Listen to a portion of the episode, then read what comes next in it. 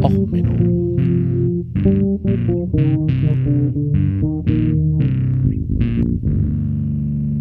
Der inkompetente Podcast über Dinge aus Militär, Technik und Computer, die so richtig in die Hose gingen. Herzlich willkommen, liebe Liebenden, zu Och Menno, dem Podcast, wo alles so richtig in die Hose geht. Ja, zur extra tollen Frühlings-Sonderfolge. Ja, bei der letzten Sonderfolge kriegte ich den Hinweis, dass ich es geschafft habe, bei einer Folge über Tulpen nicht einmal den Frühling zu erwähnen, der jetzt ja irgendwie ansteht. Nämlich heute, als ich es aufnehme, der 20.3.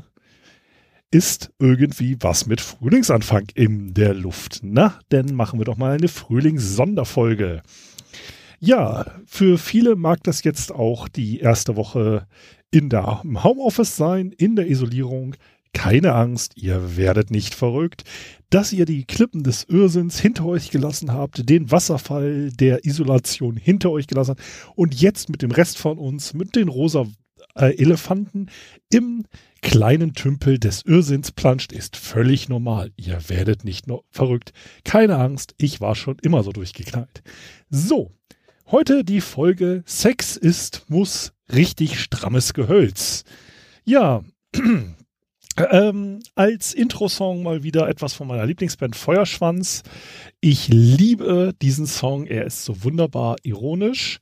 Vor allen Dingen, wenn man den Hintergrund kennt, dass Feuerschwanz denn mal ähm, ausgeladen wurde von der Asta. Moment. und zwar von der Uni Osnabrück, wurde halt Feuerschwanz mal wegen dem Lied Bück dich Fee, Wunsch ist Wunsch und dem Sexismus und frauenfeindlichen äh, Texten ausgeladen. Und da haben sie sich dann doch gedacht, hey, machen wir doch mal ein neues Album. Das nannte sich danach Sex ist Muss mit einigen sehr ironischen Titeln. Und das ist der Titeltrack. Ich liebe ihn. Er ist ähm, Gerade mit dem Video eindeutig zweideutig. Ähm, also wie das Video ist eins der bescheuertsten Musikvideos aller Zeiten. Ähm, guckt es euch an mit dem Bienchen und dem Blümchen, die schön miteinander Spaß haben. Ich finde es einfach nur witzig. So, kommen wir zum heutigen Thema. Ich habe heute eigentlich einige, naja, passenden Themen für den Frühling äh, raussuchen wollen. Das eigentlich wollte ich ähm, etwas machen zu den Kreuzrittern. Es gab dort Schlachten, also der Deut also der schöne Kreuzritter auf seinem mächtigen Streitross stand den fiesen Muselmanen gegenüber. Ich habe nur die Schlacht nicht wiedergefunden, wo das passiert ist. Ähm, es gab sich denn da, dass einer der Ritter in Todessehnsucht schreiend den Musulmanen einfach in die Formation geritten ist und damit die Schlacht eröffnet hat. Ja, das war doch ein wahrer Heldenmut. Wenn man jetzt aber weiß, dass die Ritter eigentlich Hengste bevorzugt haben und die fiesen Musulmanen, also ähm, die arabischen Verteidiger, ähm, am liebsten Stuten geritten haben, weil die ein bisschen an, angenehmer zu äh, bändigen waren im Temperament, kann man sich überlegen, bei einer Armee äh, mit Pferden, wenn da genug Pferde aufeinander sind, ist die Chance, dass eine der Stuten gerade mal ein bisschen fänglich ist und einer der Hengste ein wenig rollig. Naja, ähm, man kann sich die Konsequenzen ausmalen. Ich habe aber leider die Schlacht nicht wiedergefunden und die Belege. Ich habe es irgendwo mal in einem Buch gelesen, habe aber jetzt das Bücherregal durch und das Buch nicht wiedergefunden. Egal. Dafür habe ich jetzt was mit so richtig strammem Gehölz mal rausgesucht. Und fangen wir doch mal an mit dem Tree of Tenere oder also Arbre du Tenere, Baum der Tenere, ist ein berühmter Akazienbaum in der Wüste von Niger gewesen. Ähm, das ist äh, eine Hauptwendemarke, eine Hauptorientierungsmarke für die Karawanen gewesen. Ein Baum, der der einsamste Baum aller Zeiten war. Es ist eine Schirmakazie und im Umkreis von 400 Kilometern, andere Angaben sagen 150 Kilometer, gab es keinen weiteren Baum. Es ist vermutlich die letzte überlebende Baum einer Baumgruppe gewesen, die halt um eine Oase wuchs, die dann langsam ausgetrocknet ist. Als man in der Nähe des Baumes dann mal einen Brunnen gegraben hat, stellte man fest, dass die Wurzeln bis zu 36 Meter in die Tiefe gingen zum Grundwasserspiegel. Und ähm, er ist halt äh, sehr bekannt gewesen. 1939 hat ein französischer Offizier geschrieben, man muss den Baum gesehen haben, um seine Existenz zu glauben. Worin besteht sein Geheimnis? Wie kann er immer noch, trotz der Menge der Dromedare in seiner Nähe, unverwüstet bleiben? Wie kommt es, dass kein Kamel seine Blätter und Knospen frisst? Warum schneiden die vielen Salzkarawanen der Tuareg nicht seine Äste ab und verwenden sie als Feuerholz für die Teezubereitung? Die einzige Antwort darauf ist, dass dieser Baum tabu ist und auch so die von den Karawanen respektiert wird. Und der ähm, Baum war halt eigentlich auch eine Art Touristenmagnet. Allerdings merkte man schon 59, dass er im Vergleich zu 39 ähm, die weniger Äste hatte und er war anscheinend schon einmal beschädigt worden, vermutlich durch einen Zusammenstoß mit einem LKW. Allerdings ähm, hielt er sich dann noch bis 1973. Dort schaffte es dann ein angeblich betrunkener Lkw-Fahrer den einzigen Baum im Umkreis von mindestens 150 Kilometern, wie gesagt, andere sagen 400 Kilometer, zu rammen. Das war nämlich ähm, ja ein normaler LKW, der hat ihn dann umgerammelt. Ähm, die Zerstörung wurde dann 1973 im November von einer Citroën Rallye bemerkt. Ähm, und da wurde dann die Armee verständigt und der spätere Staatspräsident von Niger, Ali Saibu, brachte dann die Überreste mit einem Militärtransporter zur Hauptstadt, wo er dann in einem eigenen Pavillon aufgestellt wurde. Heutzutage erinnert an den einsamsten Baum Afrikas nur eine Metallskulptur, die 1985 aufgebaut wurde. Ähm, ups, 1998 Ach, ich weiß es gar nicht mal. Achso, ähm, ja, es gibt dann noch eine neue Metallskulptur, die 1998 aufgestellt wurde, mit als Leuchtturm der Wüste, mit Glaselementen als optische und Windhafen als akustische Orientierungszeichen. So rum. Ähm, ja. Der ist es halt, wie gesagt, der einsamste Baum der Welt, der von einem äh, betroffenen, äh, besoffenen, nicht betroffenen Lkw-Fahrer umgefahren wurde. Ähm, dann kommen wir zum Prometheus. Auch ein sehr strammes Gehölz. Es ist wahrscheinlich der älteste Baum der ähm, Welt gewesen. Ein Exemplar der langlebigen Pinien. Ähm, das ist eine Baumart, die fast aus, also fast gestorben aussieht, aber es ist immer so ein immer ein paar, ist so ein immergrüner Baum, der immer mal wieder so ein paar Äste austreibt. Ähm, und da gab es halt Gruppen von in verschiedenen Nationalparks und man hatte halt schon durch Windwurf und halt auch durch Kernbohrung vermutet, dass es die ältesten Bäume mit der Welt sind. Jetzt kam irgendwann mal ein Doktorand, also 1994, auf die Idee, dass man äh, mal gucken kann, man macht Kernbohrung, also mit dem Bohrer rein und um mal die Jahresringe zu zählen, um halt zu gucken, welche dieser Baumgruppen, es gab da verschiedene in verschiedenen Nationalparks, die ältesten sind. So, er fing dann also an, als Student da schön mit seinem Bohrer rumzubohren, brach dabei allerdings ähm, drei Bohrer schon mal ab. Ähm, und dann dachte er sich, naja, okay, komm, ich kenne da ja jemanden in der Forstverwaltung, sprechen wir mal mit dem von der Forstverwaltung. Und die Forstverwaltung sagte, ja, wissenschaftlich, ja, mh, mh, ja, ist an sich kein Naturmonument, sägen wir doch mal ab. Hat er also ein, ähm, eine Fellgenehmigung gekriegt, der entsprechende Student, und hat dann mit der Nationalparkverwaltung diesen Baum umgefällt. Und hat dabei dann halt festgestellt, dass der Baum mindestens 4862 Jahre alt war oder eventuell auch über 5000 Jahre und damit eins der ältesten nicht sich selbst klonenden Organismen auf der Welt war. Und somit, denn dummerweise hatte er ja eins der ältesten Lebewesen dieser Welt einfach mal umgesäbelt. Gut, jetzt könnt ihr sagen, ja, scheiße, dumm gelaufen, richtig schlimm, ist es auch. Muss man ganz offen zugeben.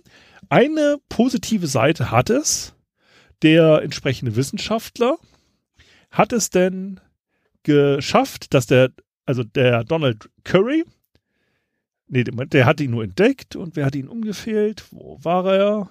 Doch, Donald Curry hat ihn dann, wie gesagt, gefällt, aber diese Baumscheiben, die er dann produzierte für die Forschung, gelten bis heute als eine der Haupteichquellen für die Radiokarbondatierung, da man dort halt genau an den äh, Rinden messen konnte, wann welche Carbonkonzentration äh, in der Luft war und ähnliches.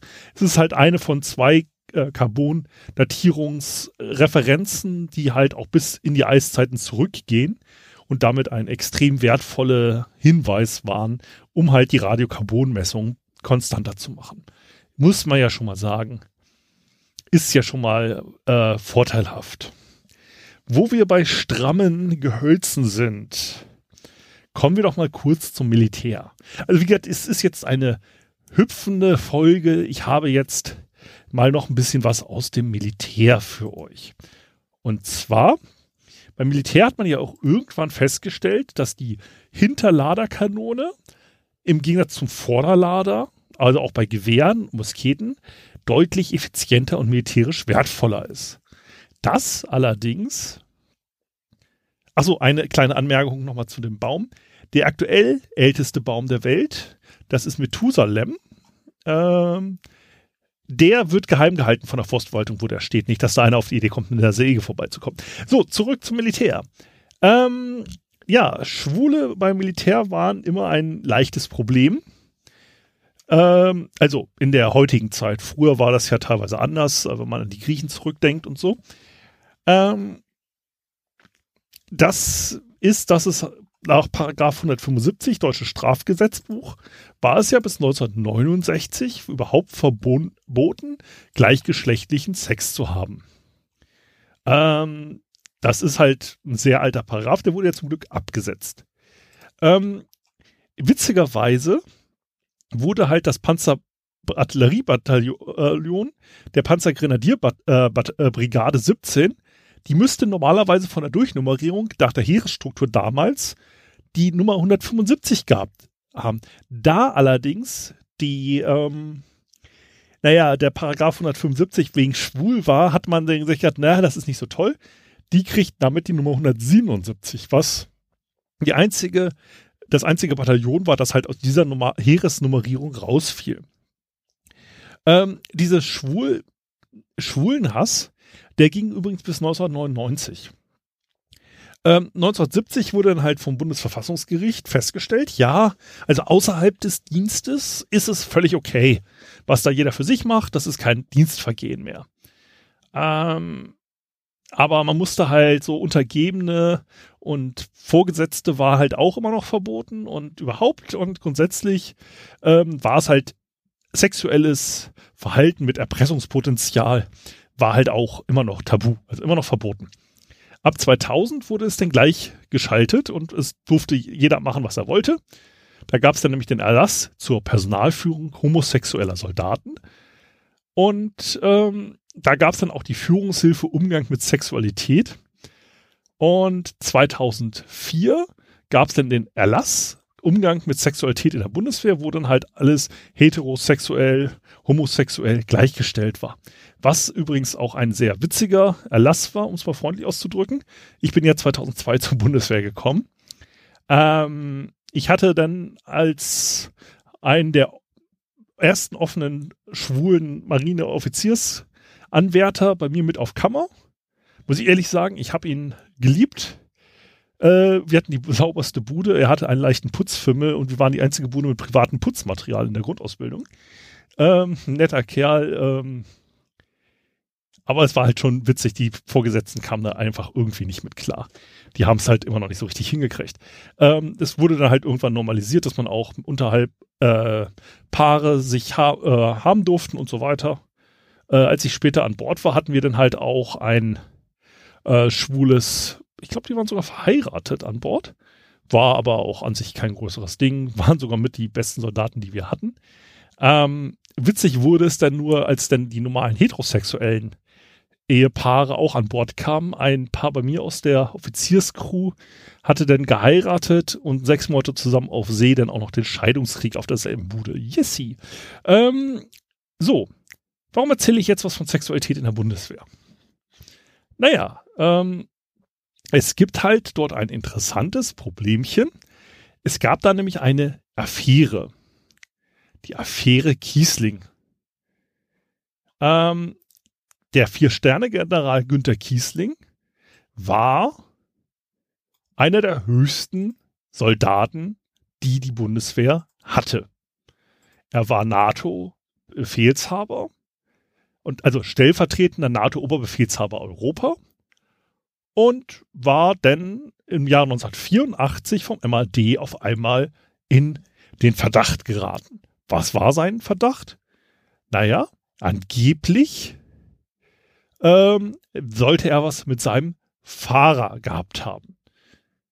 Also ähm, es gab dann halt, ähm, das war damals noch das Amt für Sicherheit der Bundeswehr, ähm, gab es ein Gerücht, das kam halt auf von einem Regierungsdirektor, dass Kiesling homosexuell war und halt auch in Köln in so gewissen verschiedenen Lokalen wie der TomTom oder Kaffeewüsten äh, rumlief. Und ähm, da gab es dann halt verdeckte Ermittler, die auf den schwulen Kreisen rum ermittelten und die erkannten halt das Foto von Kiesling als den Günther von der Bundeswehr. Okay, und da war es halt so, dass man ihn denn ähm, an sich so, naja, schwul sein war ja nicht verboten, aber es, er wäre ja erpressbar gewesen vom Ostblock. Und damit wurde er dann in den vorzeitigen Ruhestand erlassen. Und das Ganze gab natürlich dann ein Riesenproblem, weil der höchste Soldat der Bundeswehr, also es war ja halt ein Prestigeposten, stellvertretender NATO-Kommandeur für Europa. Und da gab es ein riesen, riesen ähm, Problem. Und äh, am gleichen Tag, als er entlassen wurde, hat er natürlich sich einen Rechtsbeistand genommen. Würde ich auch als machen als General. Und ähm, da gab es dann halt, dass man das Ganze untersucht hat ähm, und eigentlich kam raus, naja, ja, man kann ihm nichts nachweisen, der Pressbar wäre er auch nicht und wahrscheinlich schwul ist er nun auch nicht so richtig. Und er wurde dann endlich ähm, 1984, also ein Jahr später, ehrenhaft mit großem Zapfenstreich in den Ruhestand versetzt. So richtig in den aktiven Dienst wollte man ihn jetzt auch nicht mehr haben. Und so, er wurde auch ein wenig immer noch gemieden von restlichen Generälen. Ähm, er war zum Beispiel der Einzige, der zum Jubiläum der Bundeswehr 1985 von den Vier-Sterne-Generälen überhaupt nicht eingeladen wurde. Ähm, er selber war dann halt mehr oder weniger der Bundeswehr gleichgesicht gegenüber ähm, und war halt, ähm, naja, Zeit seines Lebens jetzt ein bisschen unauffällig, bis auf eine ähm, Grabrede, die er nochmal für einen NS-Soldaten gehalten hat, trat er dann nicht mehr groß in Erscheinung. Ähm, es war halt bis heute nicht klar, wie diese äh, Kontroverse überhaupt aufgekommen ist. Man vermutet, dass dann halt äh, einige aus dem NATO-Hauptquartier was gegen ihn hatten und ähm, gegen ihn intrigiert haben. Es stellte sich aber auch voraus, dass der stellvertretende Amtschef des Amtes für Sicherheit in der Bundeswehr äh, ein Agent der Stasi war. Also man weiß halt nicht, äh, was da so richtig los war. Aber dieser Stellvertreter, des, äh, der Oberst Joachim Krasse, der im Amtschef, also der stellvertretende Amtschef des Amts für Sicherheit in der Bundeswehr, der ja Stasi-Agent war, hat allerdings versucht, diese Ermittlungen gegen Kiesling zu stoppen. Also vielleicht war Kiesling erpressbar, vielleicht war er es nicht, man weiß es ehrlich gesagt nicht. Ist natürlich auch wieder mal interessant, dass natürlich irgendwelche Mitarbeiter der Sicherheitsorgane wieder feindliche Spione sind. Das ist wieder so richtig typisch. Ähm, und wenn man mal vergleicht, äh, das Ganze mit der Hohmann-Affäre, wo nämlich jetzt der heutige AfD-Politiker Martin Hohmann zum Tag der deutschen Einheit 2003 anti, eine antisemitische Rede gehalten hat, woraufhin denn der Reinhard Günzel, der Chef des KSK zur damaligen Zeit, in den Ruhestand versetzt wurde. Der Günzel hatte aber wirklich mehr oder weniger rechtsextremes Gedankengut verbreitet, während der Kiesling, naja, um es mal freundlich auszudrücken, vielleicht nur ein bisschen zu guter Freund mit seinem Fahrer war. Ähm, ja, und das ist wieder mal erstaunlich, weil man merkt halt einfach, wie stark die Homo Hom ach Gott, ich hätte meine Homöopathie gesagt, Homophobie eigentlich wieder verbreitet ist, gerade unter Soldaten und Ähnlichen, wo es dann wieder ja immer solche Sprüche gibt wie 79 Zentimeter Abstand beim Marschieren ist schwul, 81 Zentimeter sind Fahnenflucht und Ähnliches. Und das Interessante ist ja, wenn man da so Studien Glauben schenken darf, ist, dass Schwule und Schwulenhasser auf denselben Gefühlen beruhen. Es scheint nämlich so zu sein, laut Wissenschaft, ich verlinke die Studie, angeblich ist es halt so, dass Schwulenhasser, wenn man ihnen schwulen Pornos zeigt, sie sehr erregt werden. Und zwar geistig und wütend darüber werden und ähm, ich sag mal, ihr Wetterhölzchen, ihr kleines Bäumchen, sich denn auch ein wenig in den Wind reckt. Ähm, das sorgt halt dazu, dass es zum Beispiel den USA den gayhomophobe.com gibt. Das ist eine Webseite, die trägt, wer von den amerikanischen Schwulenhassern nachher rauskommt als schwul. Da hat man zum Beispiel äh, berühmte Baptistenkirchen, die dann halt äh, von ihren Kanzeln die Prediger gepredigt haben, dass man Schwule gefälligst in eine Umerziehungslager stecken soll und ähnliches um, die dann später rauskam als, naja, jetzt mittlerweile leben sie mit ihrem Partner zusammen, sind sehr aktiv in der schwulen Szene. Ähm, wir erinnern uns vielleicht zum Beispiel an die Westboro Baptist Church, das sind die hier, die den Koran verbrannt haben und überall rumstehen mit äh, God Hates Facts, die, deren offizielle Webseite auch God Hates Facts ist. Das ist um eine, um den Fred Phelps rum, ein, mehr ein, weniger eine Familienkirche. Einige seiner Kinder sind mittlerweile raus, zum Beispiel Nathan Phelps, der mittlerweile ein ganz massiver Kämpfer für die Rechte von Schwulen, Lesben, also LGBT und so weiter, ähm, Kämpfer ist, der halt äh, jetzt mittlerweile ganz massiv dafür ist, äh, alle Leute gleichzustellen. Also aus dem Hass wurde jetzt eine, naja, ein aktiver Kämpfer für die Rechte schwulen, Lesben und Oh Gott, ich kriege diese Buchstaben noch nicht zusammen. Äh, sorry dafür. Ähm, und diese Homophobie scheint halt so zu sein, dass es dort halt ein gewisses Maß an unterdrücktem Schwulsein dafür sorgt, dass man selber äh, Gefühle entwickelt, die dann halt ins Gegenteil umschlagen. Ähm, also ich lasse die Seite mit den äh, Gay Homophobes nochmal da und auch den Gay Homophobe Song.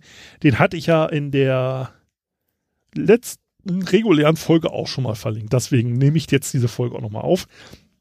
Also, euch allen erstmal einen wunderschönen Frühlingsanfang. Äh, genießt die Zeit bei euch in der Wohnung. Ähm, ich würde jetzt auch nochmal das Hörer-Nicht-Treffen äh, initiieren. Also, ähm, ihr wählt einen Zeitpunkt und schreibt mir, dass ihr mich danach nicht getroffen habt, aber ihr den Moment mit euch echt genossen habt. Ähm, also, bleibt gesund, bleibt schön zu Hause. Ähm, wenn euch der Podcast gefallen hat, empfehlt es euren Freunden. Am besten natürlich über irgendwelche Messenger-Kanäle und nicht persönlich. Und wenn es euch nicht gefallen hat, dann empfehlt mich euren Freunden. Da dann aber auch bitte wegbleiben. Ihr wollt euch ja nicht bei euren Feinden anstecken. So, denn bis zum nächsten Mal. Alles Gute, euer Sven. Ciao, ciao.